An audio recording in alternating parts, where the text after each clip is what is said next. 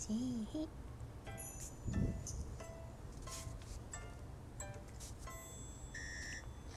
こんばんは春名翔子です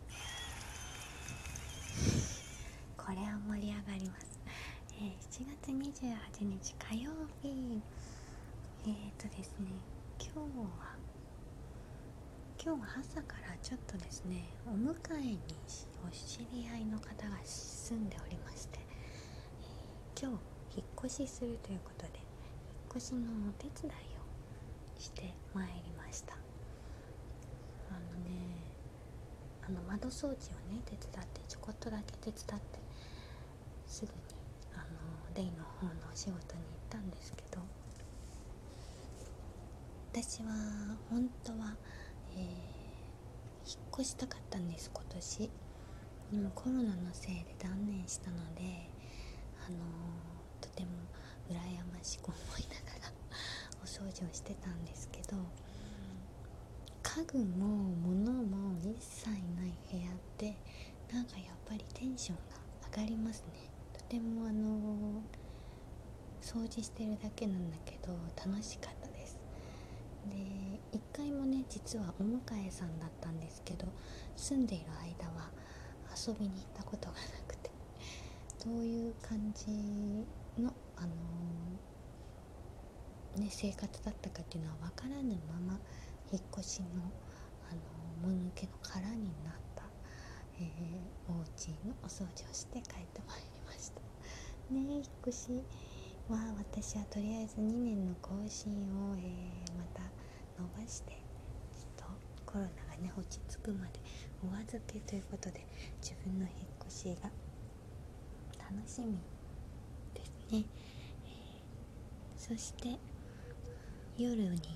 実家に電話をしてあのなんでその話になったのかな？あなんかテレビで動物のやつをやっててその話になった時にムツゴロウさん私たちは世代ですね。あの学習ノートとかムツゴロウさんありましたけど。動物大好きムツゴロウさんですね。そのお話にちらっとなった時にね母親が「ムツゴロウさん 」って言ってたのずっと。それムツゴロウさんがっていう風にねずっと言っててですね。ん？ちょっと待って。あのちょっと私それ知らないなと。ムツゴロウだよ。ちょっとムツゴロウさんはちょっと初めて聞いた聞いたなって言ったらあのお前はお前はってお前はってひどいですね。あなたはもう東京に染まってしまったので、えー、そのせいだと言われまして関西ではムツゴロウだという。言ってたんですけど絶対そんなことない。私も小さい頃からムツゴロウさんで育ってますから。ムツゴロウさんは初めて聞きましたけどっていうバトルをね繰り広げて電話を切りましたけど。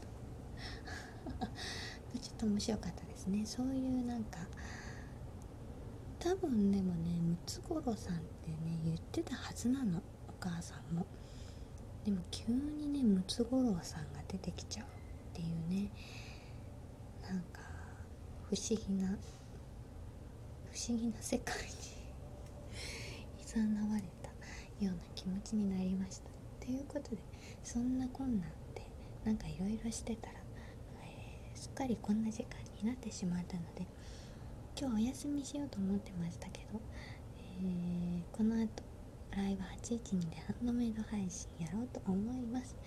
でご飯を炊いてからのスタートです。どうぞよろしくお願いします。ラジオ投稿いつもありがとうございます。また明日。